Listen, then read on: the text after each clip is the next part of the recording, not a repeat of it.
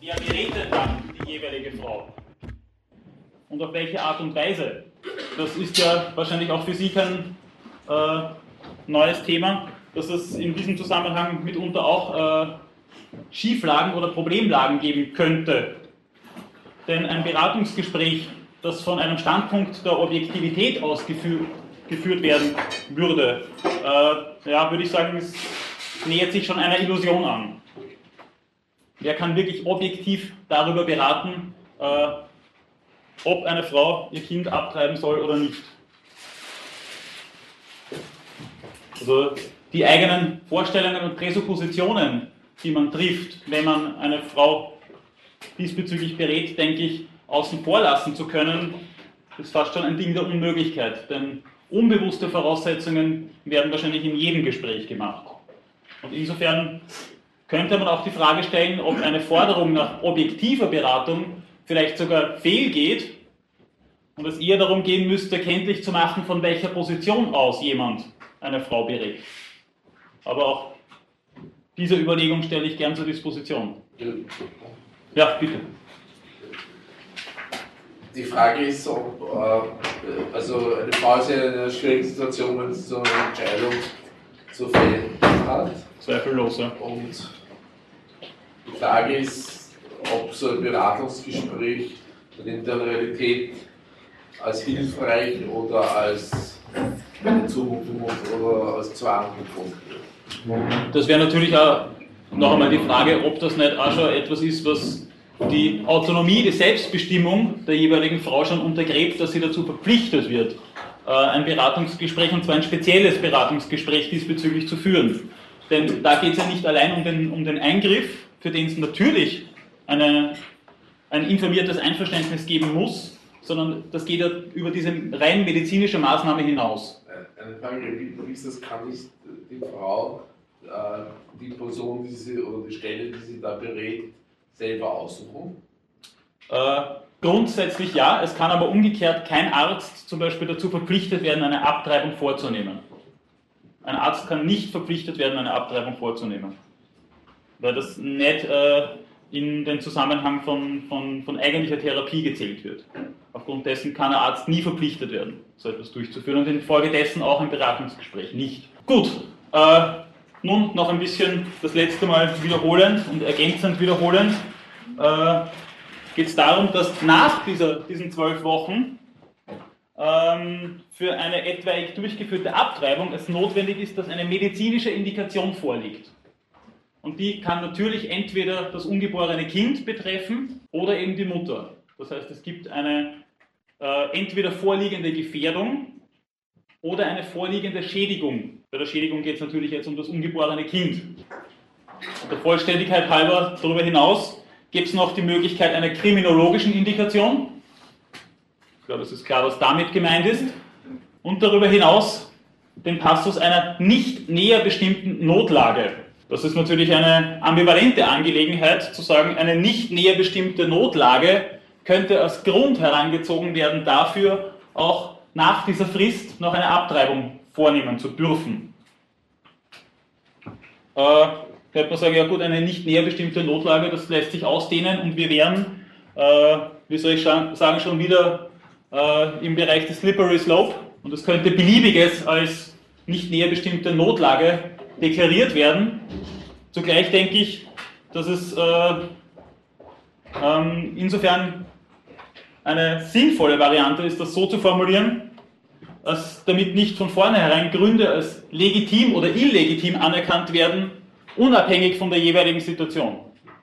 Denn dann würde die gesetzliche Rahmenregelung schon die Verantwortlichkeit und die Entscheidung der jeweiligen handelnden Personen vorwegnehmen. Und das würde ich auch für äußerst problematisch halten. Äh, ja, bitte. Äh, äh, wer, wer, entscheidet eigentlich dann in, der Realität, äh, ob zum Beispiel so eine, eine Notlage im ausreichenden Maße gegeben ist? Äh, Mutter. Naja, Moment, Sie können das ja nicht. Äh, also natürlich wird diese, diese Entscheidung im eigentlichen Sinn hoffentlich von der, von der Mutter gefällt. Äh, Die Frage ist nur, das Ganze muss ja juristisch bewähren. Und das wäre nicht justiziabel, wenn man sagt, na gut, das ist eine Ansichtssache der Mutter, dann bräuchte die gesetzliche Regelung ja nicht. Dass die Entscheidung selbst von der Mutter gefällt wird, ja, aber es muss äh, ein anerkannter Grund dann doch sein. Äh, habe das nicht verstanden, was Sie mit kriminologischen. Äh, äh ja, eine kriminologische Indikation wäre äh, par excellence, wenn das Kind durch eine Vergewaltigung entstanden ist. Und man dann davon ausgeht, dass das äh, für eine Frau äh, zumindest an der Grenze der Zumutbarkeit ist, dieses Kind zu bekommen. Ja, aber das ist dann eher unwahrscheinlich, dass, dann erst, dass das erst zu dem späten Zeitpunkt ein Thema wird.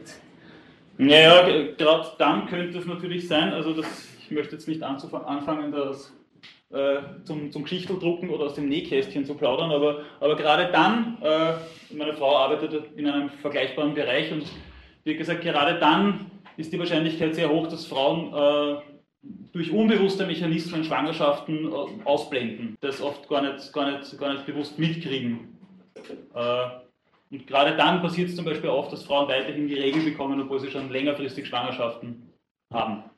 Also das ist, äh, ja, Gut, äh, also Schädigungen, die äh, in diesen Bereich hineinfallen würden, äh, werden in den allermeisten Fällen durch die sogenannte Pränataldiagnostik festgestellt, wenn es nur um eine medizinische Indikation geht. Und bei denen möchte ich mich jetzt noch kurz aufhalten. Ich äh, wiederhole auch noch einmal das Zitat von Norbert Hörster, das er in diesem Zusammenhang äh, in seinem Buch Abtreibung im säkularen Staat verfasst hat. Und dort geht es nun darum, eine derartige Praxis äh, zu stützen und vielleicht sogar noch weiter zu stützen, als sie schon Realität ist. Auf Seite 158 heißt es in diesem Buch, verdiente eine Frau, die einen behinderten Fötus abtreibt und stattdessen einem gesunden Fötus und später gesunden Menschen das Leben schenkt, nicht eher Lob als Tadel. Und zwar nicht so sehr deshalb, weil sie hierdurch der Gesellschaft eine Belastung erspart, sondern primär deshalb, weil sie hierdurch einem Menschen mit einem wahrscheinlich besseren Leben zur Existenz verhilft. Das ist die Ansicht von Norbert Hörster, äh, der ebenfalls, wie ich schon bemerkt habe, ein Vertreter des sogenannten bewusstseinstheoretischen Personenbegriffs ist.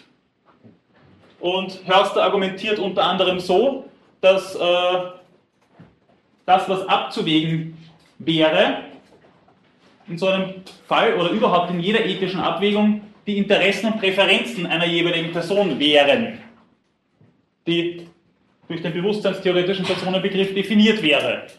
Äh, eine Abtreibung ist in diesem Zusammenhang für Hörster unproblematisch, und zwar bis zum Schluss der Schwangerschaft unproblematisch, weil dadurch keine aktuellen Interessen verletzt werden würden.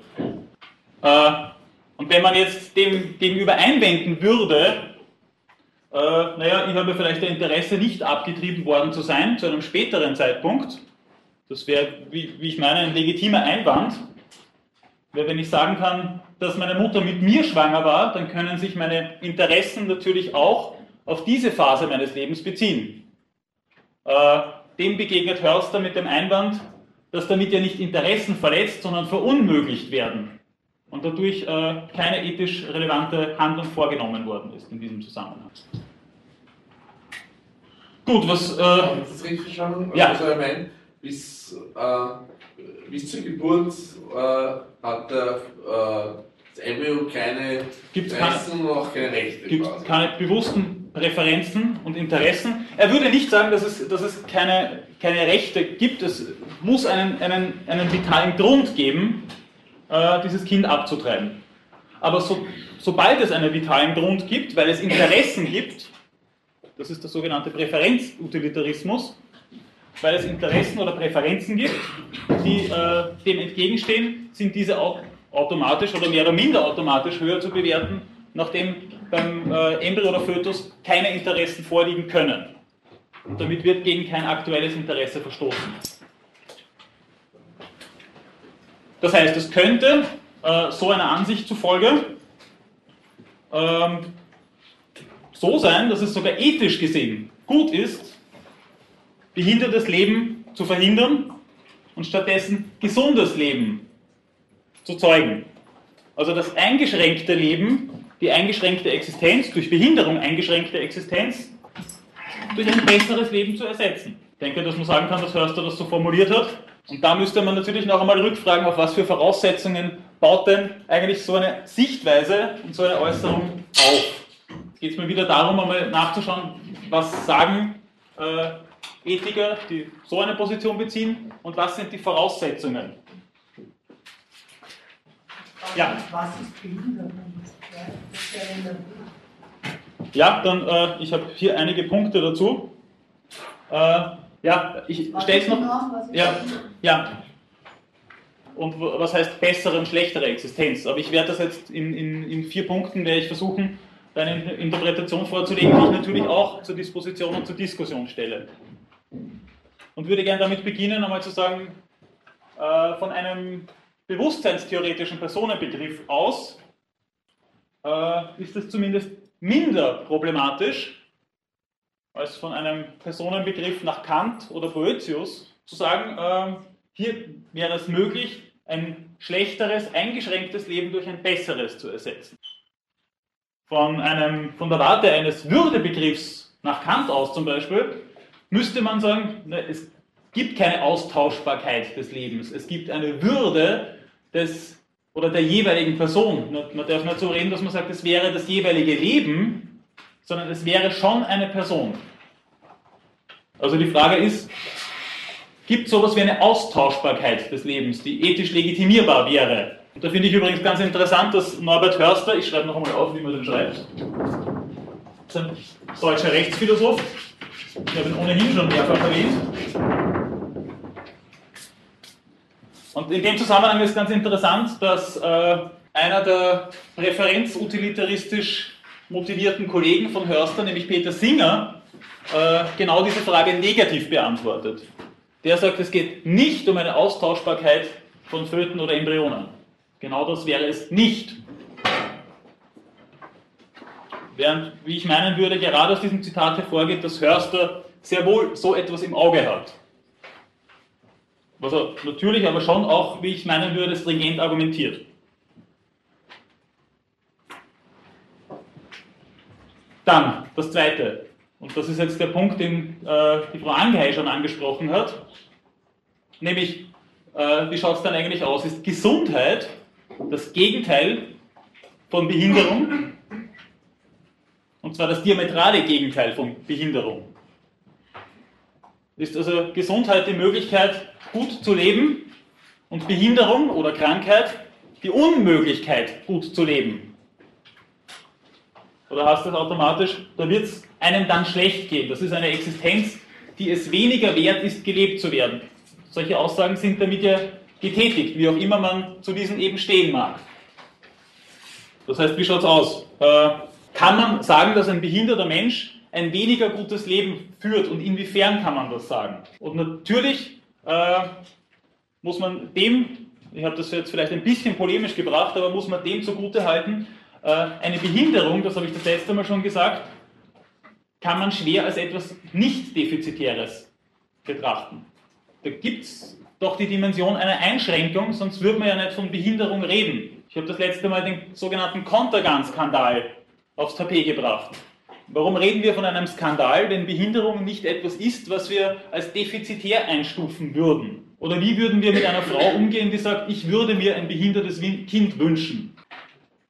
Das hat intuitiv, würde ich einmal sagen, was Absurdes. Und diese Intuition, glaube ich, lässt sich rational sehr wohl bestätigen.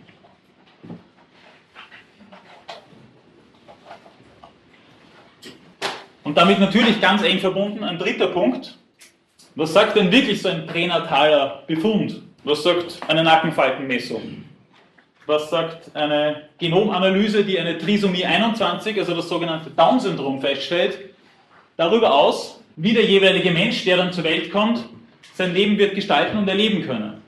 Wie schaut das aus? Was kann man denn dann eigentlich schon darüber sagen? Ich habe das letzte Mal auch schon darauf hingewiesen, ich habe äh, äh, lange mit behinderten Menschen gearbeitet und ich habe Menschen mit Down-Syndrom kennengelernt, die haben nie sprechen lernen können. Äh, darüber hinaus, gerade bei Down-Syndrom, äh, gibt es eine ganze Reihe an Begleiterscheinungen dieser Chromosomenaberration. Es gibt, also ich bleibe jetzt beim Beispiel Down-Syndrom, es gibt viel häufiger Herzfehler als beim Durchschnitt der Gesell äh, Bevölkerung. Es gibt eine geringere körperliche Belastbarkeit. Es gibt generell ein höheres Risiko, Erkrankungen, äh, zum Beispiel des Herz-Kreislauf-Systems zu bekommen, auch Krebs zu bekommen. Es tritt ein früherer Alterungsprozess ein. Durchschnittliche Lebenserwartung bei Down-Syndrom ist 50 bis 60 Jahre, also deutlich unter der der durchschnittlichen Bevölkerung. Und was auch in dem Zusammenhang äh, festgestellt wurde, ist, dass Demenzerkrankungen viel häufiger sind und viel früher eintreten. Solche Leute fangen an mit 45 eine Alzheimer zu entwickeln.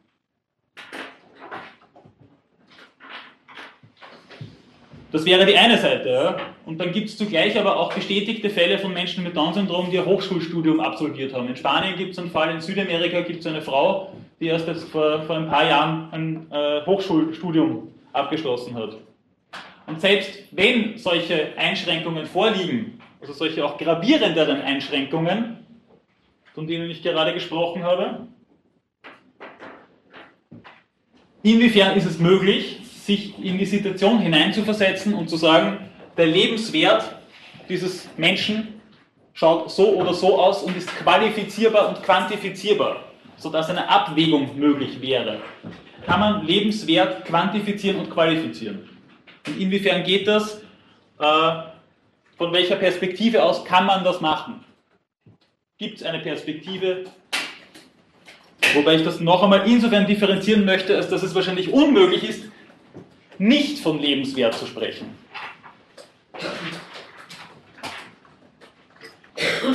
Und der vierte Punkt, der sich ebenfalls äh, an dieses Zitat und die Interpretation dieses Zitats von Hörster anschließt, wäre der äh, einer Frage nach dem Recht auf ein Wunschkind. Auch das habe ich das letzte Mal schon äh, kurz angedeutet. Ich will damit nicht andeuten, dass es einen wie auch immer gearteten Zwang geben müsste, ein Kind zu bekommen. Aber gibt es ein Recht auf ein Wunschkind?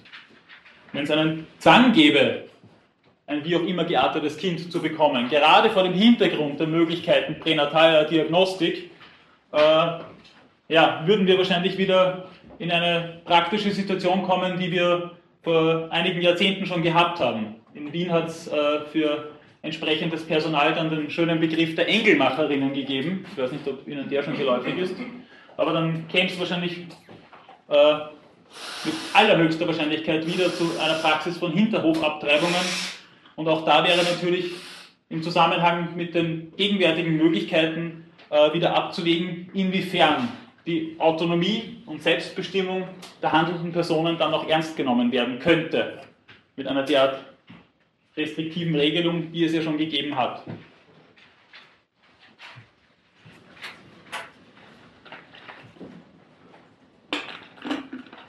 Gibt es dazu jetzt noch Bemerkungen, Nachfragen, Verständnisfragen? Bitte.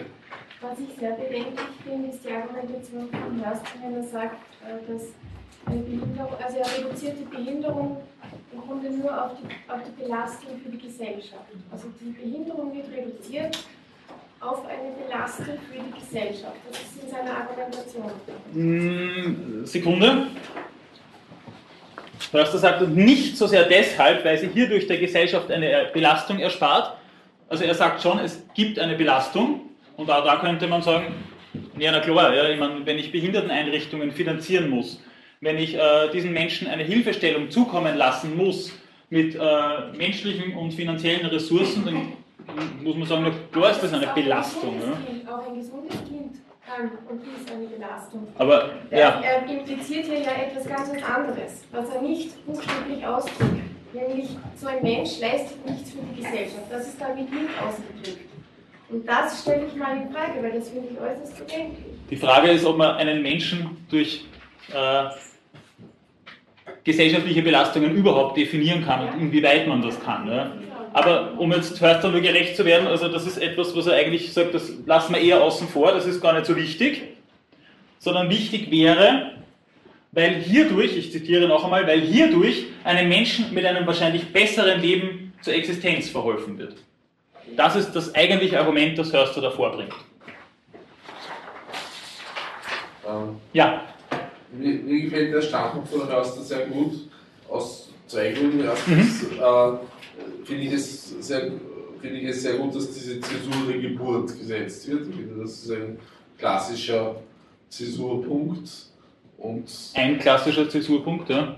Und äh, das Zweite finde ich gerade, dass er nicht nur die Gesellschaft, sondern auch die, äh, das familiäre Umfeld äh, betrachtet und deren Interessen. Naja, Es ist weniger das familiäre Umfeld eigentlich, Entschuldigung noch einmal, äh, als dass er sagt, es gibt einfach einen, äh, einen, einen qualitativen Unterschied zwischen einer Existenz, die durch Behinderung äh, mitstrukturiert ist, und einer Existenz, die nicht behindert ist. Und ich habe vorhin ja schon gesagt, also eine Behinderung nicht als Defizit anzuerkennen, äh, ich glaube, es war in einem Niveaufilm wie der nackten Kanone, wo es einmal geheißen hat, ich mag behinderte Menschen, es sollte mehr davon geben. Ich meine, das ist ja intuitiver, vollkommener Schwachsinn. Also insofern rekurriert man ja immer drauf, ja, dass, dass, äh, dass da ein Defizit vorhanden ist. Äh, ich weiß jetzt nicht, wer sich zuerst zu Wort gemeldet hat. Dann machen wir.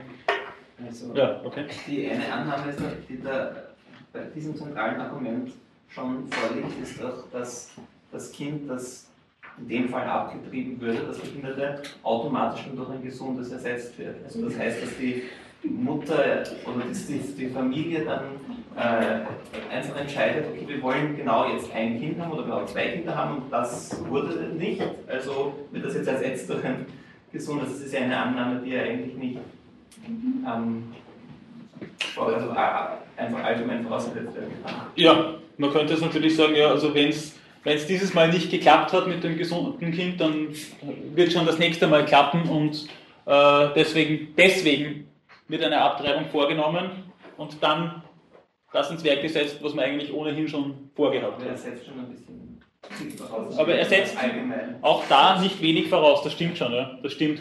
Ja, danke für den Hinweis, bitte. Das war ist, dass ich mir denke, ja, wenn man nach ihm geht und sich das so, so ethisch halt, wenn, wenn man nach der Ethik irgendwie handelt und sie denkt, okay, jetzt ist Kind behindert, dann das wird die abtreiben, weil das ist schlecht für die Gesellschaft. Und wenn das nächste, wenn es wieder behindert ist und, und das nächste und so weiter, wenn, wenn man das ewig probiert, das ist ja, das ist ja komplett irrsinnig, oder?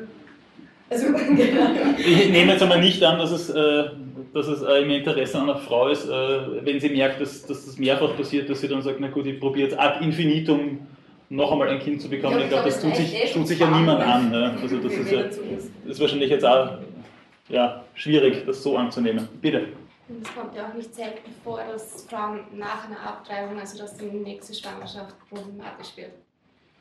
Wäre auch noch einmal der Punkt, ja. Wäre auch noch einmal der Punkt, dass, dass so eine Abtreibung ja für einen, für, einen, für einen Organismus jetzt nicht nichts ist. Nämlich auch im heutigen Stand der Medizin. Ja, also, ne, also für den Organismus und natürlich auch für die Psyche von einer Frau. Also das äh, ist jetzt kein Kalauer Argument, dass das etwas ist, was, das ist eine Entscheidung, die macht man sich nicht leicht. Das ist.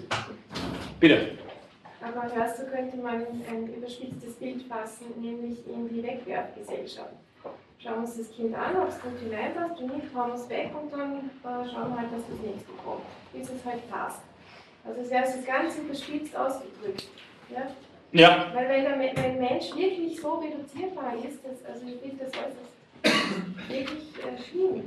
Ja? Ja, die Frage ist, wir, also ich, ich würde meinen, man kommt nicht umhin, wenn man zum Beispiel sagt, Behinderung ist etwas, was auch Züge eines Defizitären hat, dass man von Lebenswert spricht. Man kommt auch zum Beispiel im Zusammenhang mit der Frage nach äh, aktiver und passiver Sterbehilfe wahrscheinlich nicht drum herum, Abwägungen zu treffen, die sich um dieses Thema herum gruppieren.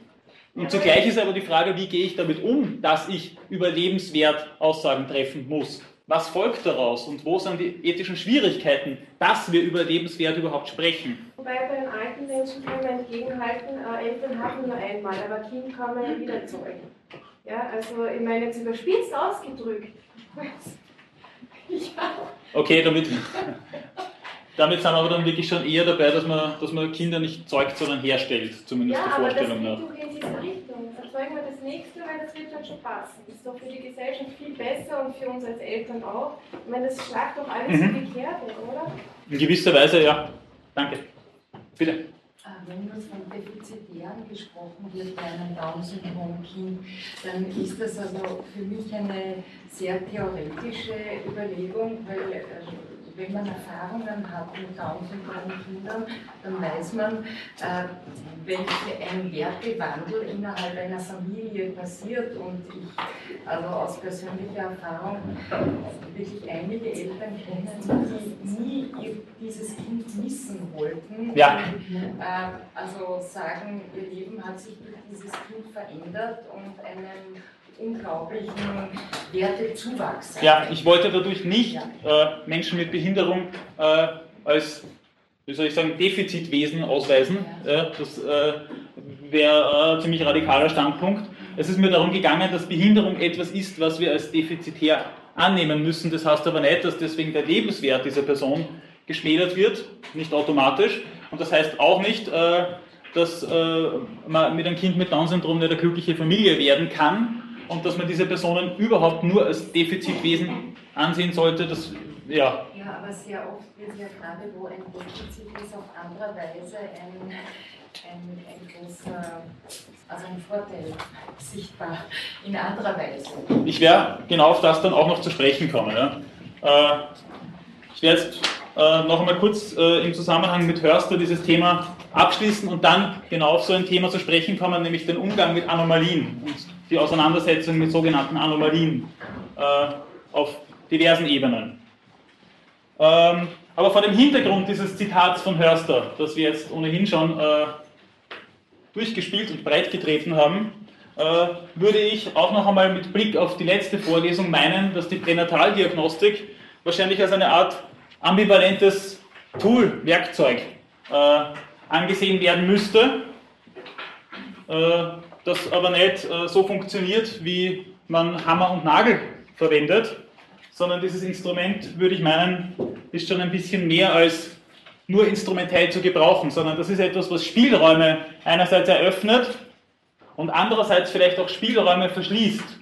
Ich habe das letzte Mal schon gesagt, wenn es nämlich darum geht, werden Spielräume verschlossen, dass äh, eine solche Praxis auch Züge, Züge eines Zwangs annehmen kann wenn es dann heißt, eine Frau wäre verantwortungslos, die pränataldiagnostischen Methoden nicht für sich zu nützen. Beziehungsweise da könnte man es auch mit Schopenhauer halten, der mal gesagt hat, Motivation, das ist die schwächste Form von Zwang. Das mache ich jetzt noch einmal ganz kurz, weil es auch eine Wiederholung vom letzten Mal noch wäre. Äh, ich möchte diese Ambivalenz an folgenden Punkten aufmachen. Zunächst einmal, was spricht denn für eine Praxis der Pränataldiagnostik? Natürlich einiges.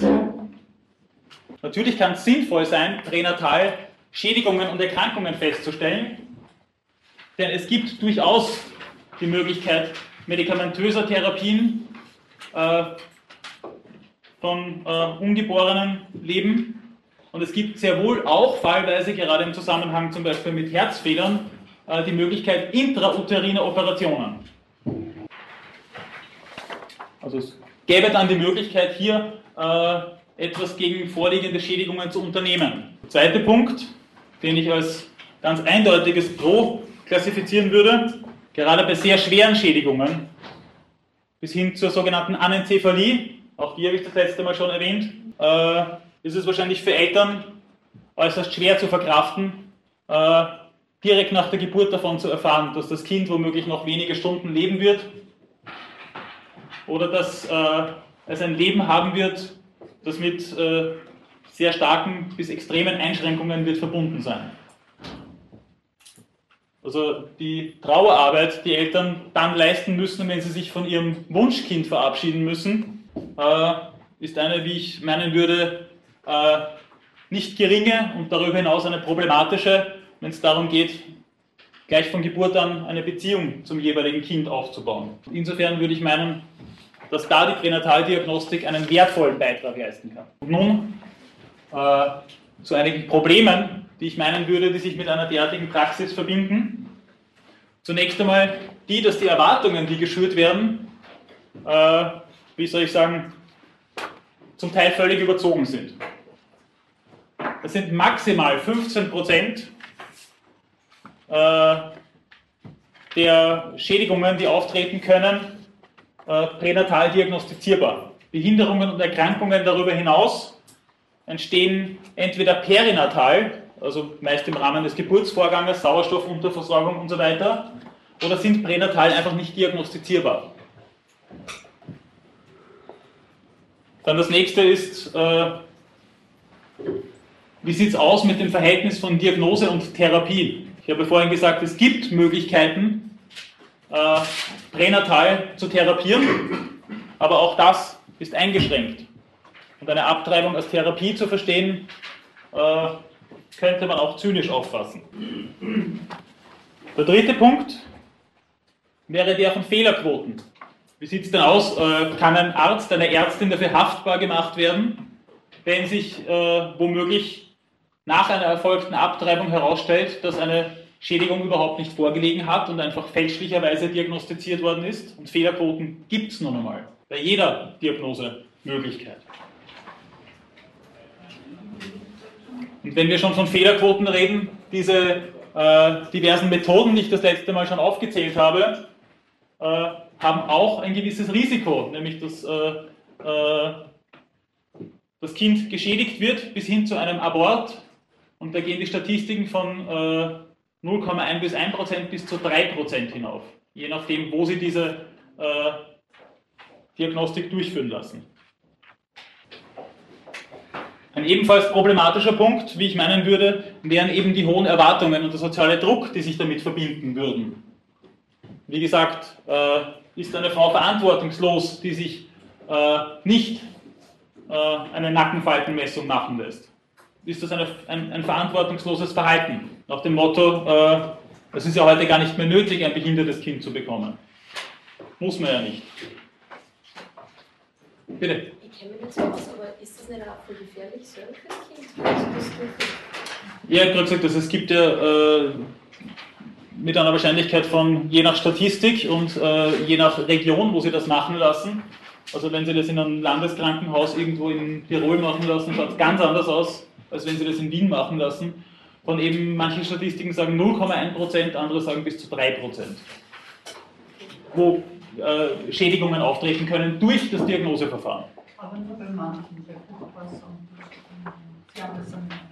Ja, ich habe das das letzte Mal ein bisschen differenzierter gemacht. Ich wollte das jetzt ein bisschen abkürzen, um, um dann zum nächsten Thema weiterzugehen. Aber es kommt darauf an, bei der Fruchtwasseruntersuchung ist, kann nicht so viel passieren. Ja. Ähm, ja, nicht zuletzt vor dem Hintergrund hat übrigens Jürgen Habermas ein Buch geschrieben mit dem Titel äh, Die Zukunft der menschlichen Natur und mit dem schönen Untertitel Auf dem Weg zu einer liberalen Eugenik. Ist das eine liberale Eugenik, was wir da machen? Nämlich genau das, was ich vorher gesagt habe, sich ein Wunschkind auszusuchen. Ich formuliere das bewusst mit einem Fragezeichen. Und damit verbunden natürlich, was ist denn dann überhaupt ein Grund für eine Abtreibung in dem Zusammenhang? Was ist denn ein positiver pränataldiagnostischer Befund? Bis hin zu extremen Ausformungen wie zum Beispiel in Indien, wo man Pränataldiagnostik äh, in gewisser Hinsicht eingeschränkt und verboten hat, weil äh, so viele weibliche Föten abgetrieben worden sind, äh, dass es heute einen regionsweise extremen Überschuss an, äh, an Burschen gibt, mit allen noch ausstehenden sozialen Folgen. Und jetzt stellt sich natürlich noch die Frage, was wäre denn eigentlich die Verankerung einer solchen Praxis mit all ihren Schwierigkeiten in den, und vielleicht noch einmal durch die Pränataldiagnostik wieder mit bestimmten Sichtweisen einer Gesellschaft, unserer und anderer Gesellschaften, dass wir Behinderungen oder Anomalien auf eine gewisse Art und Weise behandelt oder behandeln und behandelt wissen wollen. Wie schaut eine Auseinandersetzung aus mit sogenannten Anomalien, die sich eben dann indirekt in solchen Bezügen wie der Pränataldiagnostik noch einmal ausdrücken. Das heißt, das Thema, das ich hiermit jetzt anschneide, ist das der Auseinandersetzung mit sogenannten Anomalien. Und zwar in unterschiedlichsten Ausprägungen. Das heißt, es geht um äh, Überlegungen ethischer Natur, moralphilosophischer Natur, dazu, wie wir mit Menschen umgehen, die aus, einer, aus einem Zusammenhang der Normalität in gewisser Weise herausfallen. Das heißt, damit aber auch eine Normalität vielleicht herausfordern, die Normalen herausfordern und vielleicht sogar die Normalität selbst als solche in Frage stellen.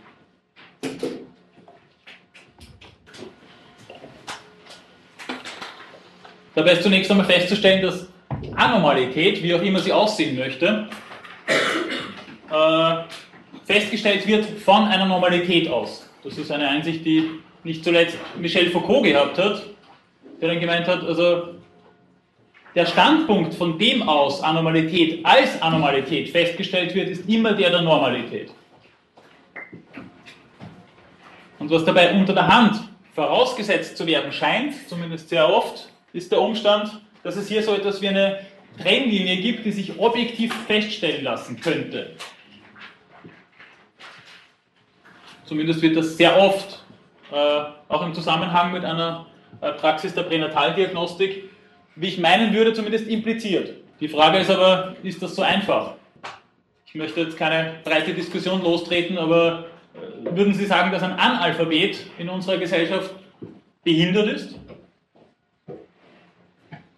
Und inwiefern fällt er aus der Normalität? Kann man das so sagen? Okay, um die zahlreichen Antworten jetzt abzukürzen. äh,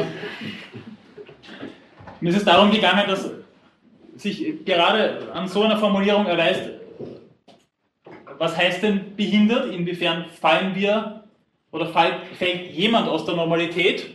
Und gerade das Beispiel des Analphabetismus, und es dürfte ja gar nicht wenige, zumindest sekundäre Analphabeten in unserer Gesellschaft geben, ist eines, an dem man dann wirklich einmal ermessen muss, was verstehe ich unter eingeschränkt und unter anormal? Leute, die einmal lesen gelernt haben, aber mittlerweile nicht mehr fähig sind, äh, äh, sinnerfassend zu lesen.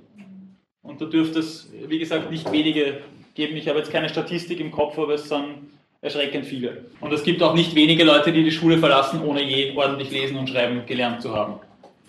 Aber sind solche Leute in einer Gesellschaft wie der unseren eingeschränkt? Und inwiefern kann man das als Behinderung zählen? Und gerade an diesem Beispiel würde ich auch meinen, lässt sich relativ klar zeigen, dass sich diese scheinbar objektive Trennlinie zwischen normal und anormal als historische herausstellt. Das heißt, das jeweilige, geschichtliche und auch soziokulturell determinierte. Analphabetismus meint ganz bestimmt etwas völlig an oder sehr stark anderes als in einer Gesellschaft wie der unseren, wenn wir zum Beispiel daran denken, wie schlägt sich ein Analphabet in, äh, in einem Land im Nahen Osten durch. Damit meine ich nicht, dass diese Länder eine Rückständigkeit aufweisen, sondern damit meine ich, dass man dort äh, mit Analphabetismus einfach anders lebt, würde ich meinen, und wahrscheinlich von der Integration her in gesellschaftliche Zusammenhänge äh, andere, vielleicht aber auch weniger Probleme hat. Ja.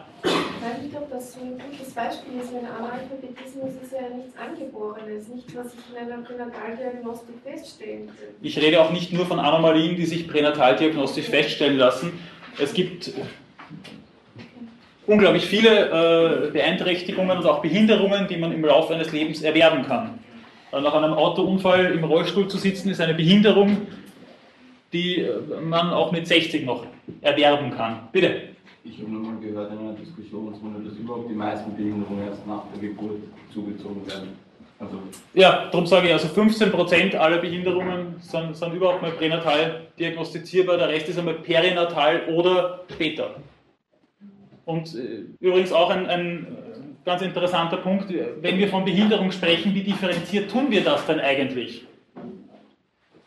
Also ich rede jetzt in, in der Folge nicht nur von, von sogenannten Behinderungen, aber auch von Behinderungen, insofern sie als äh, Zug einer sogenannten Anormalität begriffen werden. Und äh, wie differenziert spricht man denn da, wenn man von äh, Wahnsinn oder Psychopathologien spricht? Was meint man denn da alles? Wie differenziert ist man, wenn man von Behinderung spricht? Ich habe unglaublich spannend gefunden, woher der Begriff Behinderung als äh, mehr oder weniger offizieller Terminus kommt. Bis zum Zweiten Weltkrieg hat es einen Haufen Ausdrücke gegeben für Menschen mit Behinderung. Krüppel, Idiot, äh, gaunerhaftes Individuum und so weiter. Einen Systembegriff Behinderter hat man im Nationalsozialismus eingeführt, um endlich einen Begriff zu haben, äh, der alle diese defizienten, devianten Individuen bezeichnet. Das heißt, dieser Systembegriff kommt eigentlich aus, äh, aus dem Nationalsozialismus. Ist ganz spannend, dass er äh, dennoch bis heute eigentlich nicht weiter diskutiert wird und nicht als politisch unkorrekt gilt. Während im angloamerikanischen Raum zum Beispiel, das werden Sie vielleicht wissen, es eine Diskussion gegeben hat, die ist auch schon wieder beendet, zwischen den, den Termini handicapped und disabled. Und handicapped ist mittlerweile ausgeschieden und wird nicht mehr als äh, als äh, konform verwendet. Der Terminus wäre jetzt disabled. Gut, aber das äh, ist noch nicht ganz der Gedanke, den ich jetzt ausführen wollte. Ähm, nämlich insofern, als dass es eben einen Unterschied macht, in welchem soziokulturellen und zeithistorischen Kontext jemand äh, ein Defizit aufweist und inwiefern und inwieweit es als Defizit begriffen werden kann. Das heißt, worum es mir geht, ist, dass äh, eine Blindheit oder eine Lähmung Natürlich wäre auch, äh, wie gesagt, sehr kontraintuitiv zu sagen, natürlich als etwas äh, kontraintuitiv zu sagen, dass es nicht so wäre, aber es ist natürlich etwas Defizientes in gewisser Hinsicht. Wie man dann damit umgeht und wie man das dann beschreibt, ist eine andere Sache. Aber die Bedeutung und inwiefern etwas als defizient aufgefasst wird, das ist etwas, was sozial mitstrukturiert ist. Darum würde ich meinen, dass sich hier einmal mehr äh, Merleau-Ponty als richtig erweist, der französische Phänomenologe, der gesagt hat, beim Menschen ist alles natürlich und hergestellt zugleich. Und da würde ich meinen, dass das auch auf den Umgang mit Behinderungen zutrifft. Es ist keine beliebige Konvention, was wir und inwiefern wir etwas als Behinderung oder Anomalie oder Psychopathologie bezeichnen, aber es ist auch nicht ganz der Natur oder den objektiven Fakten anheimgestellt, wie wir das tun.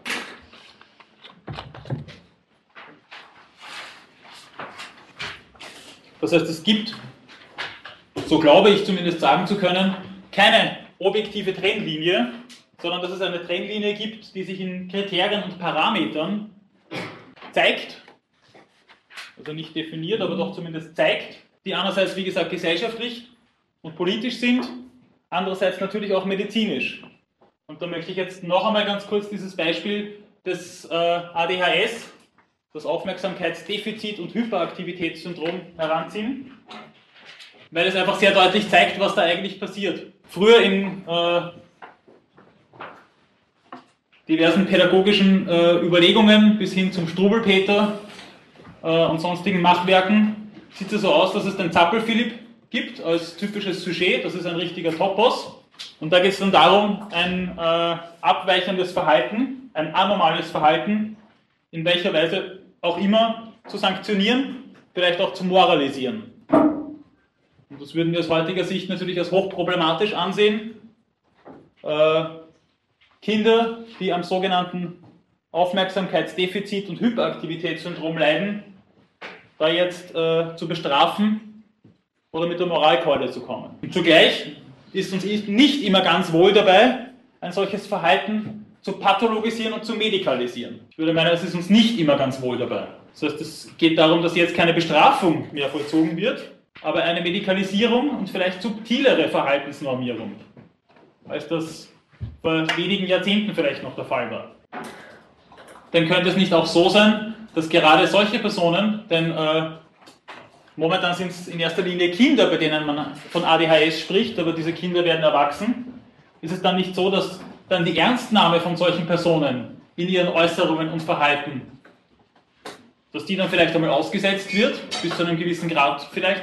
Und wie schaut es dann aus? Es hat, mittlerweile ist das wieder rückläufig, aber vor fünf bis zehn Jahren hat es in Amerika Schulklassen gegeben, also in Amerika, damit meine ich die USA, bei denen bis zu oder sogar knapp über 50 Prozent aller Schülerinnen und Schüler ADHS diagnostiziert gehabt haben wie kommt uns das vor?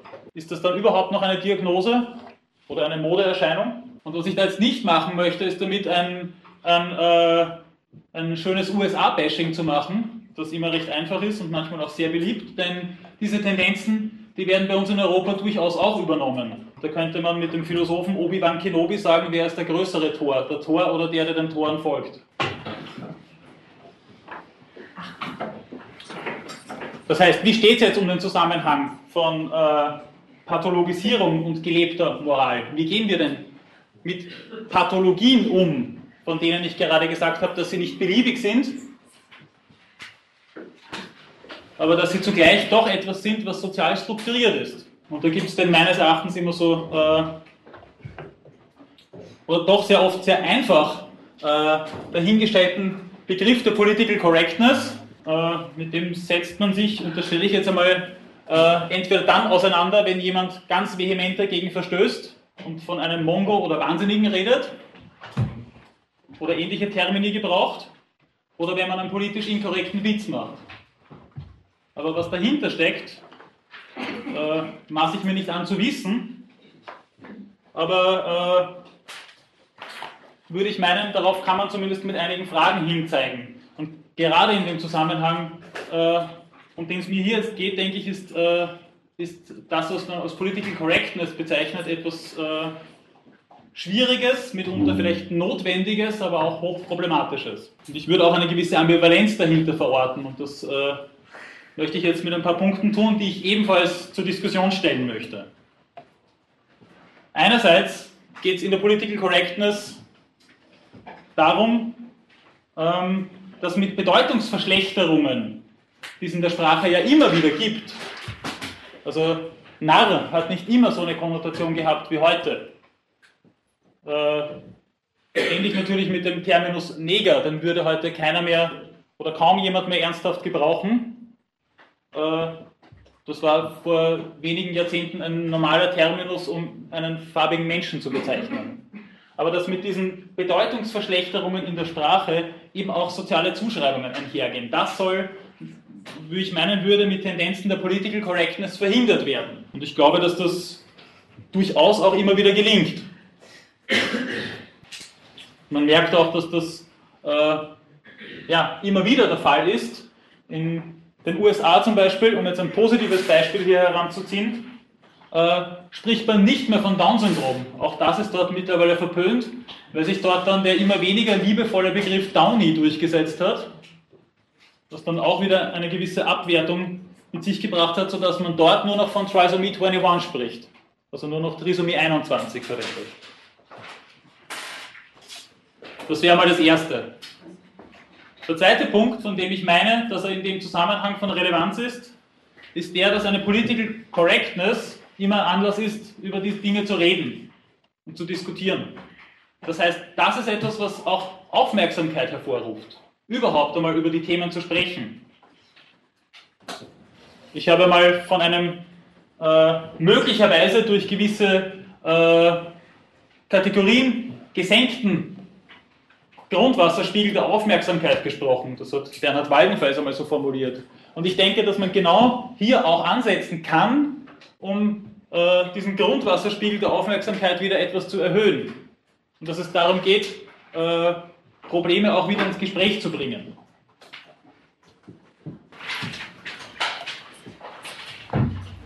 Und nun könnte es aber auch so sein, dass gerade diese Aufmerksamkeit, die dann auf etwas gelenkt wird, womöglich auch schon wieder Züge eines Zwangs haben kann. Und dass sich Political Correctness auch ins Gegenteil umschlagen kann, gerade auch in der Auseinandersetzung mit Anomalien. Denn wenn es diesen Zwang nicht gäbe, warum soll ein politisch unkorrekter Witz dann überhaupt witzig sein? Oder liegt es nicht genau daran, dass sich da etwas entlädt in genau solchen Pointen?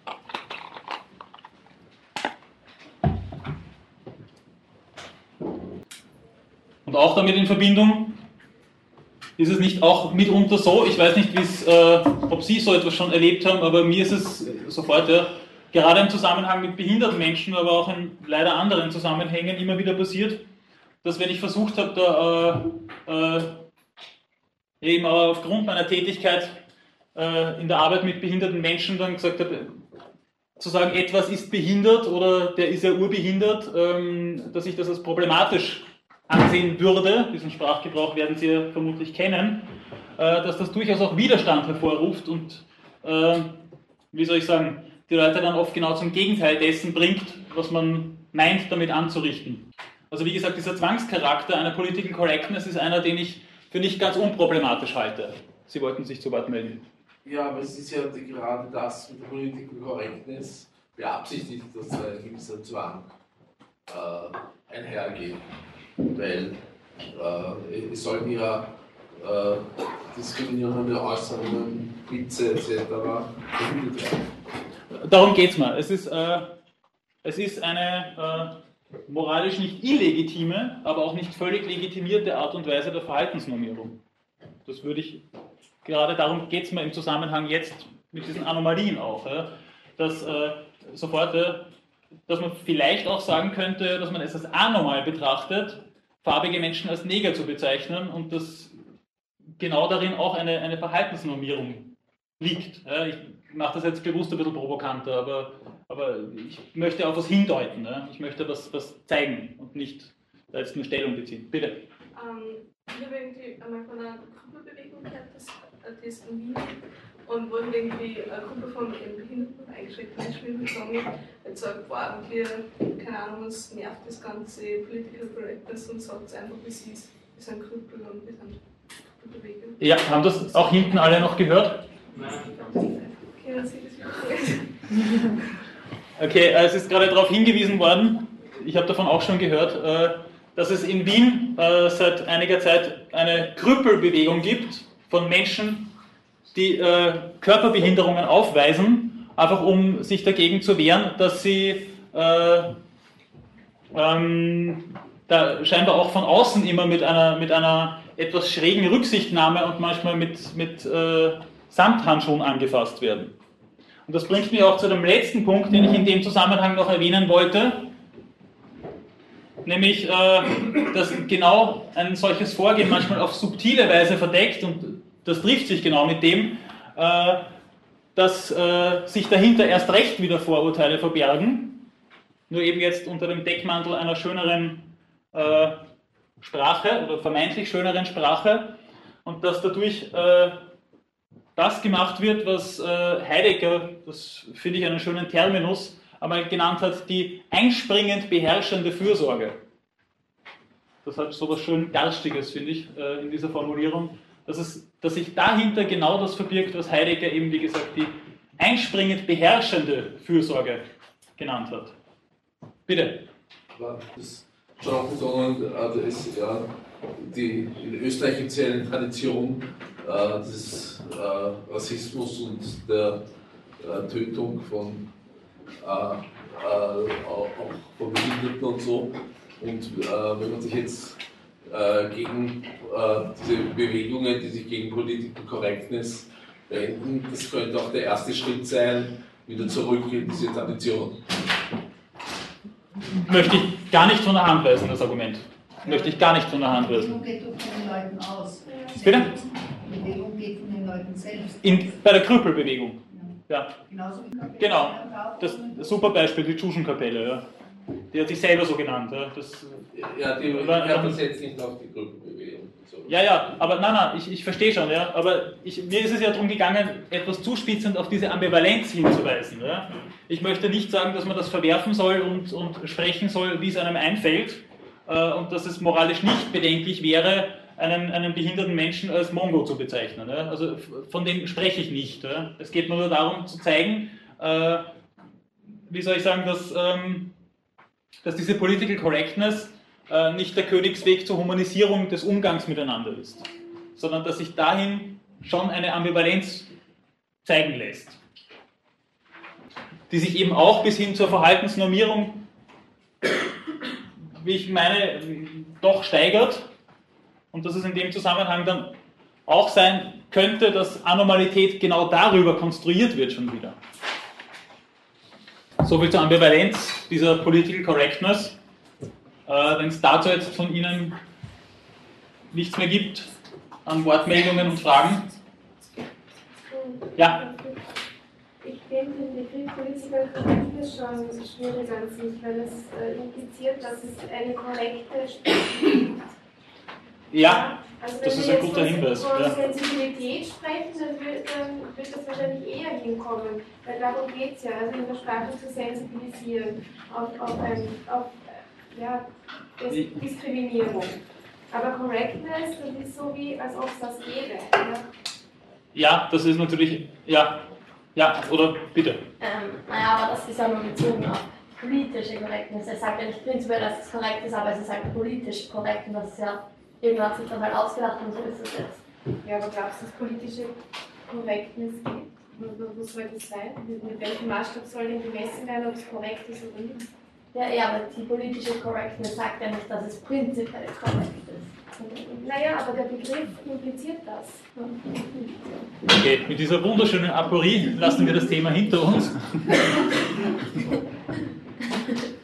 äh, aber danke, also das waren, finde ich, noch hilfreiche Wortmeldungen zum Weiterdenken. Ähm, aber die Ambivalenz dieser Political Correctness, fußt die nicht vielleicht auch auf einer vorhin schon angedeuteten Ambivalenz der Diagnose selbst? Der Diagnose, dass jemand aus der Normalität herausfällt. Wie auch immer er das tut, wie gesagt, durch Psychopathologien, durch Behinderungen, Demenzerkrankungen, wie auch immer. Was ist denn damit angezeigt überhaupt und wie gehen wir damit um? Also ich gehe jetzt noch einmal ein bisschen zurück auf diese Sache, dass eine, eine, eine Diagnose in dem Zusammenhang scheinbar immer äh, soziale Konnotationen hat und zugleich nicht beliebig ist. Also ein Blinder ist nicht deswegen blind, weil wir ihm Blindheit zuschreiben, das ist schon klar, aber was Blindheit bedeutet, scheint nicht äh, ein für alle Mal ausgemacht. Und auch ein bisschen in Anlehnung an gewisse Analysen von Michel Foucault äh, möchte ich jetzt, äh, ja, ich weiß noch nicht ganz, ob ich mich wirklich trauen soll, aber ähm, eine Auseinandersetzung mit dieser Ambivalenz der Diagnosen äh, anhand dieses Falles von diesem, von diesem norwegischen Attentäter kurz zu zeigen versuchen. Diesen, diesen Anders Breivik, von dem Sie sicher schon einiges gehört haben in letzter Zeit. Ja. Äh, ich bin mir bewusst, dass das jetzt auch kein, kein ganz problemfreies Unterfangen ist, aber ich möchte, wie gesagt, damit etwas zeigen. Und ich glaube, dass gerade an diesem medial sehr stark breitgetretenen Fall äh, zu zeigen ist, äh, dass dieser Umgang ähm, mit dieser Ambivalenz ein, ein, ein sehr schwieriger ist, bei dem es wieder schwierig ist, auch von, von einem Konsens zu sprechen, wie damit umzugehen wäre. Also wie ist das denn? Wollen wir, wenn man sich die Diskussionen im Fernsehen anhört, wollen wir, und ich stelle die Frage ganz bewusst, über diesen Begriff des Wollens. Wollen wir, dass Breivik ein Fanatiker ist oder ein Verrückter ist? Oder ein Wahnsinniger? Bitte. Äh, die Frage, ob er jetzt ein Verrückter ist, also ein, sogenannter äh, Psycho, Psychopath oder Psycho, Wie auch immer, Ja. äh, ist eigentlich irrelevant. Wirklich anhalten, lebenslänglich kann man ihn rechtlich und wenn die Rechtslage dort ähnlich ist, nur wenn er in Sicherungsverwahrung kommt, äh, als geistiger Ge- genau, darauf kommt's mir aber gerade an. Es Insofern ist es relevant, nämlich. Stellen, aber jetzt, weil es, es meiner Ansicht nach auch Menschen, die eine psychotische Erkrankung haben, die dann einen Schub haben, der drei Wochen dauert, einen Monat dauert, äh, eigentlich weicht er von dem ab. Er hat ja gezielt gehandelt, monatelang geplant. Äh, und es, es, es belastet auch die Menschen, die eine psychotische Ja. Erkrankung haben, weil, das, weil es auch an ihnen klebt. Ja? Und Natürlich. Ist Natürlich. wünschen, dass, er, dass man ihn für nicht zurechnungsfähig erklärt, weil man ihn dann wegsperren kann bis in alle Ewigkeit. Das ist eben, Das eben ist gerade die, die Frage, dass, dass das nicht von vornherein geklärt ist auch. Ja? Und, und darum habe ich das, das ohnehin über diesen Begriff des Wollens. Alle geisteskrank, die Kinder vergast haben. Äh, wie, Das- wie wollen Sie das jetzt klären? Ja? Das, genau darum geht es mir. Genau, genau darum geht es mir. macht, ist klar. Genau darum Kann der geht's mir. gesund sein. Ja? Ja. Andererseits ist es, es ist wurscht, ob man es jetzt will. Es ist zu wünschen, dass man für unzurechnungsfähig erklärt. Ja, Es ist zu wünschen. Sie sagen, es ist zu wünschen. Ja, ja bitte. Ich würde sagen, dass, das, äh, dass beide Möglichkeiten möglich sind, nämlich dass äh, einerseits äh, der Breivik äh, einen Wahn entwickelt hat und, Wahnvorstellungen und dass sich das irgendwie verdichtet hat und äh, dass das dann zu diesem Anschlag geführt hat. Und andererseits ist es auch möglich, dass er einfach ein politisch denkender Mensch ist und diese Form von Politik entwickelt hat und äh, das als relativ kühl durchgedacht hat und als politische Maßnahme gesetzt hat. Und das kann eigentlich nur ein Arzt beurteilen, was von diesen beiden Fällen zutrifft. Und Ja, äh, halte ich es für problematisch, und ich halte es für problematisch, wenn darüber Leute eine Äußerung abgeben, die nicht in ärztlich untersucht haben. Ich maße mir auch nicht darüber, äh, ich maße mir nicht an, darüber jetzt eine Diagnose zu fällen, und das sage ich jetzt auch bewusst so, zu fällen, äh, sondern ich möchte nur die Frage stellen, die sich auch mit dieser ganzen, mit diesem Medienhype schon verbindet oder schon verbunden hat und vielleicht gar nicht offen oder offen genug zutage tritt. Nämlich, wie, werden, wie wird darüber diskutiert? Wollen wir, dass er ein Fanatiker ist, den man dann bestraft, und zwar juristisch bestraft, klassisch mit Gefängnis? Wollen wir darin einen, einen äh, wie soll ich sagen, einen, einen, einen, rechtsradikalen Attentäter sehen, der einfach äh, ein politisches Motiv gehabt hat und diesen, dieses Attentat Kraft seiner Rationalität geplant hat? Wollen wir das so sehen oder sehen wir das so? Oder äh, wollen wir, beziehungsweise halten wir es aus, zu sagen, das ist ein Wahnsinniger, ein Verrückter. Es gibt ja Psychopathologien, die sich nicht in Schüben äußern, sondern die langfristig, äh, natürlich meist mit Auf und Ab, aber, aber die, die langfristig wirksam sind. Es gibt Leute, die aus den Psychosen oft Jahrzehnte nicht herauskommen. Gibt es auch immer wieder. Na, können wir auch noch zum Thema machen. Ja? Aber äh, würden wir es auch angesichts dieser, dieser, dieses, sofort, dieses, dieses Medienhypes äh, aushalten oder würde es die Gesellschaft aushalten, irgendwann zu sagen, das ist ein Mann, der äh, eine schwerwiegende Krankheit aufweist, äh, der therapiert werden sollte, der sollte es gelingen, ihn zu therapieren, was als unwahrscheinlich angesehen wird, aber sollte es gelingen, ihn zu therapieren, der dann sofort auf freien Fuß gesetzt werden müsste und müsste man sagen, dass die Opfer äh, analog zu einer Opfer einer Naturkatastrophe behandelt werden. Und nicht aufgrund eines, eines gezielten Attentats, weil dieser Mann krank ist. Und was macht das für einen Unterschied? Also, wie gesagt, ich möchte auf etwas hinzeigen. Ja? Und wie würden wir es unter den jeweils anderen Voraussetzungen auffassen, was er Sie werden das wahrscheinlich alle mitbekommen haben, ob Sie wollen oder nicht, was er vor Gericht dort für Äußerungen von sich gibt. Wie würden wir das beurteilen, wenn wir sagen, das ist ein politischer Fanatiker oder es ist ein Wahnsinniger? Und wenn ja, wie wahnsinnig ist der? Also es, darum geht es mir. Wie, wie anders würden wir solche Dinge auffassen und sehen? Und würden wir dann vielleicht auch, wenn das in gewisser Weise als geklärt gelten könnte, die mediale Verarbeitung und Beurteilung des Ganzen sehen? würden wir dann vielleicht anders äh, mit diesen Dingen umgehen? Also wie gesagt, ich möchte da gar nicht zu sehr diesen, diesen Fall selbst interpretieren, als, als was das denn eigentlich zeigt. Bitte. Fragestellung, ein Ringen nach Gründen, warum passiert das? Das ist nämlich, wir können ja im Grunde nur das beurteilen, was geschehen ist. Und jetzt reden wir aber genau das, was könnte dazu geführt haben, dass das passiert ist. Und das äh, impliziert dann äh, eine Beurteilung dieses Menschen. Und das können wir ja eigentlich nicht vornehmen. Nein. Ja? Nein, ich, ich möchte auch nicht, ich möchte weder diesen Menschen beurteilen, noch, ja, noch möchte ich eine Diagnose stellen. Ich sage nur, was, dass es einen riesen Unterschied machen würde, meine ich zumindest, und dass wir uns aber gerade vor dem Hintergrund eines solch extremen Falles auch sehr schwer tun, dann über, über Normalität und Anormalität zu sprechen mit allen Konsequenzen. Ich meine, die, die Medien, das ist schon ein Problem, weil die drücken uns ihr Urteil ja schon in Begrifflichkeiten auf. Ja? Und, und Bildern, ja, aber das ja. ist auch immer so. Und das ist schon wieder strukturiert und strukturierend. Ich würde meinen beides. Was da medial äh, gebracht wird, äh, hat schon eine Verankerung darin, wie wir mit Anomalien umgehen und strukturiert selbst noch einmal weiter, wie mit Anomalien auch weiterhin umgegangen werden wird. Und gerade solche Extremfälle haben auch sehr oft die Kraft, dass es da eine, eine Änderung im Umgang damit gibt. Oder zumindest in den Blickweisen gibt. Bitte, oh, Entschuldigung. Wenn man sagt, er könnte geheilt werden, dann wäre es ausschließend, dass überhaupt irgendwas in Art wird, dass er geheilt sei.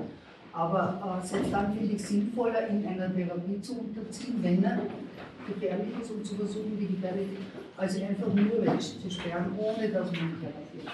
Also ja. aus diesem Aspekt, sogar aus dem Aspekt heraus, dass man es dann was, was bringt, ist ihn einfach nur einzusperren, nach 21 Jahren lässt man ihn raus. Wenn er krank ist, dann muss er behandelt werden. Ja?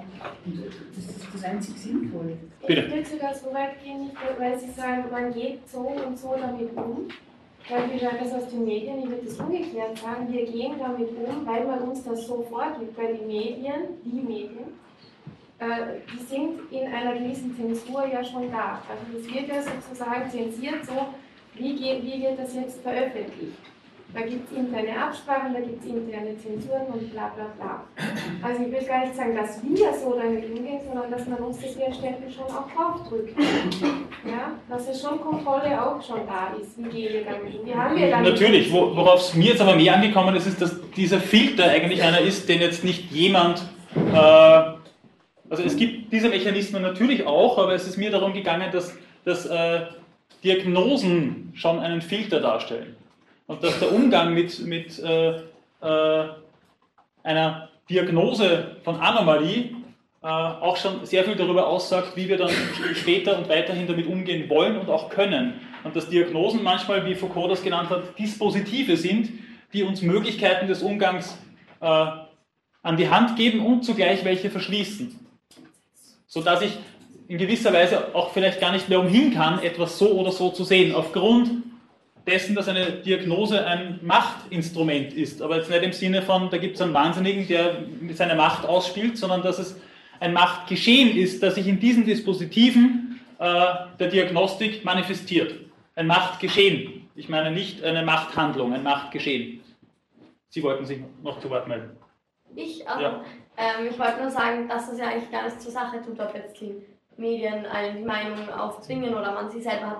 Also kam mir halt so vor, dass es einfach prinzipiell darum geht, dies, also dass sie einfach prinzipiell diese Anschauungsweisen darstellen wollten, unabhängig davon, Ja. wer die jetzt sagt oder findet oder Genau. aus welchem Grund.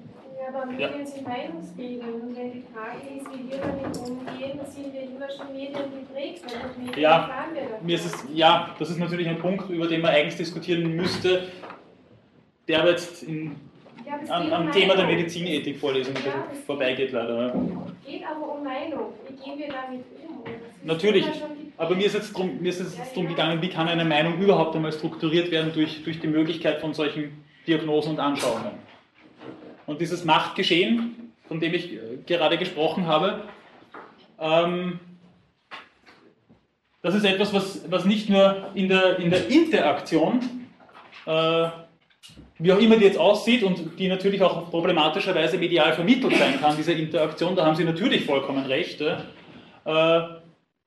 die kann sich nicht nur auf intersubjektiver Ebene, wenn man so sprechen kann, manifestieren, sondern auch, äh, und das habe ich ganz zu Anfang der Vorlesung einmal äh, so en passant mitgenommen, kann sich auch im intrasubjektiven äh, manifestieren. Das heißt, diese, äh, dieses Machtgeschehen kann sich auch äh, bis hinein in das, in, in das jeweilige Selbst verlängern.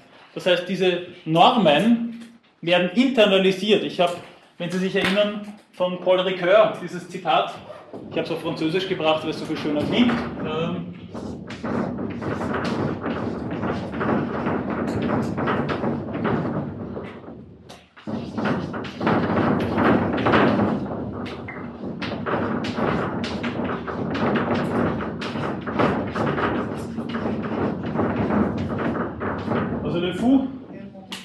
mon double infiniment proche. Also der Wahnsinnige ist mein, un, äh, mein unendlich naher Nächster.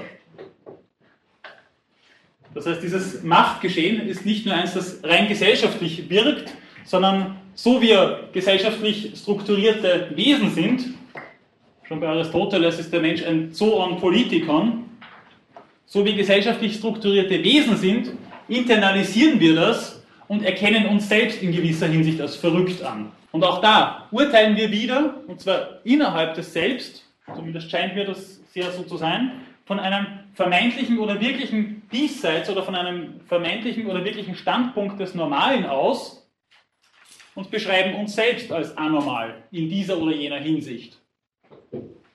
Wenn wir bemerken, dass wir ein neurotisches Verhalten an den Tag legen, wenn wir bemerken, dass wir gerade laut gesprochen haben, obwohl wir es gar nicht tun wollten. USW.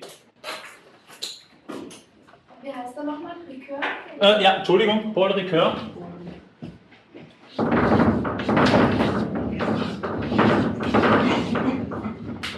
Paul Ricoeur, ein französischer Phänomenologe.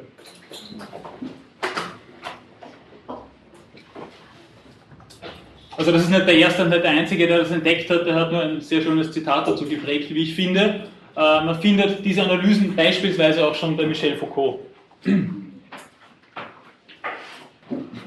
Aber das heißt, selbst auf äh, intrasubjektiver Ebene, wenn man so sprechen kann, gibt es Orthodoxien, also ich nenne das jetzt einmal so, äh, beziehungsweise Orthopraxien,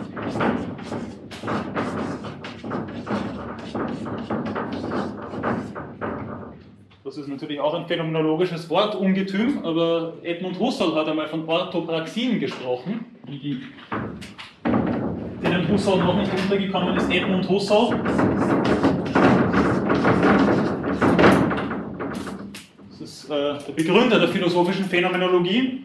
Und der hat unter anderem mal von, von Orthopraxien gesprochen. Das heißt, es gibt äh, Sprech-, Denk- und Handlungsweisen, die wir als normal qualifizieren und die eben so eine, so eine Kraft entwickeln, wie ich das gerade versucht habe, anhand äh, von Paul Ricoeur zu beschreiben.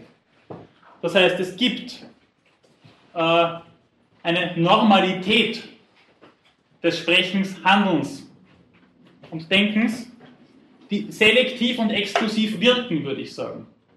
Die als eine Ordnung, eine Ordnung der Normalität ins Werk setzen, die manchmal schon auch Züge des Normativen mit sich bringt. Und aufgrund dessen ist es manchmal möglich und manchmal auch notwendig, sogenannte Anomalien mit Sonderbehandlungen zu bedenken. Äh, nein, weil ich freigesprochen habe. Ähm, äh, aber es geht, es geht eben darum, dass hier, dass hier eine, ein, es wird eine, es wird aufgrund von Orthodoxien und Orthopraxien, so, so, so leben wir, so sprechen wir, so handeln wir in unserer Gesellschaft bis zu einem gewissen Grad. Das sind Spielräume natürlich dabei, aber es gibt gewisse Dinge, die außerhalb dieser Spielräume angesiedelt sind, gewisse Verhaltensweisen die wir als nicht normal ansehen würden, gewisse Denk- und Sicht- und Sprechweisen, die wir als nicht normal ansehen würden. Und auch ein gewisses Handlungsrepertoire, das wir nicht als normal ansehen würden, und sei es aufgrund einer Körperbehinderung. Und dass sich dadurch eine Ordnung als selektiv und exklusiv erweist und dementsprechend eine Sonderbehandlung manchmal möglich macht und manchmal notwendig macht. Nein, mir geht es darum, dass da etwas ausgesondert wird und darum verwende ich diesen Ausdruck und dass das auch manchmal Züge von Macht und Gewalt haben kann. Das heißt nicht, dass ich das jetzt per se verwerfen möchte, da werde ich auch noch was dazu sagen, aber in dem Zusammenhang würde ich meinen, dass es äh, auch eine gewisse Schwierigkeit darstellt. Also ich mache das jetzt anhand eines vielleicht etwas momentan trivialen Beispiels, aber diese Orthopraxien schauen einfach so aus, dass man die Straße nicht als Ort bezeichnen kann, an dem jeder was verloren hat. Auf der Straße können wir können nicht Kinder einfach auf die Straße schicken in Wien. Das ist so nicht strukturiert, das ist natürlich trivial, das weiß ich schon. Ja. Aber, aber so funktioniert in gewisser Weise Normalität. Wir können in Wien, sage ich jetzt einmal, Kinder nicht einfach auf die Straße schicken und vor 100 Jahren hat man das gemacht. Und zwar mit gutem Gewissen und das war ganz normal. Aus diesem Ort, aus dieser Räumlichkeit sind Kinder in gewisser Hinsicht ausgeschlossen und werden sonderbehandelt. Die lässt man nicht einfach allein auf die Straßen. Ähnlich funktioniert es auch mit behinderten Menschen in gewissen Zusammenhängen. Ne? Ich möchte auch damit jetzt eher was zeigen. Ne? Und als letzten Punkt, gerade in dem Zusammenhang, eine Sonderbehandlung kann ja auch sein, dass ich zum Beispiel Gehsteige barrierefrei mache. Das, damit ist äh, etwas ins Werk gesetzt, das außerhalb der Normalität, der Durchschnittlichkeit funktioniert. Aber das heißt, da werden Sondermaßnahmen ergriffen und die müssen extra ergriffen werden aufgrund dieser Orthopraxien und Orthodoxien. Sodass eben äh, zum Beispiel Gehsteigkanten abgeflacht werden, dass man mit dem Rollstuhl drüber kann. Oder dass Blindenleitsysteme in den U-Bahn-Stationen, das kennen Sie sicher, äh, installiert werden. Und selbst da sieht man, dass das Ganze auch nicht immer unproblematisch ist, äh, in welcher Hinsicht man solche Orthopraxien dann vielleicht auch modifiziert.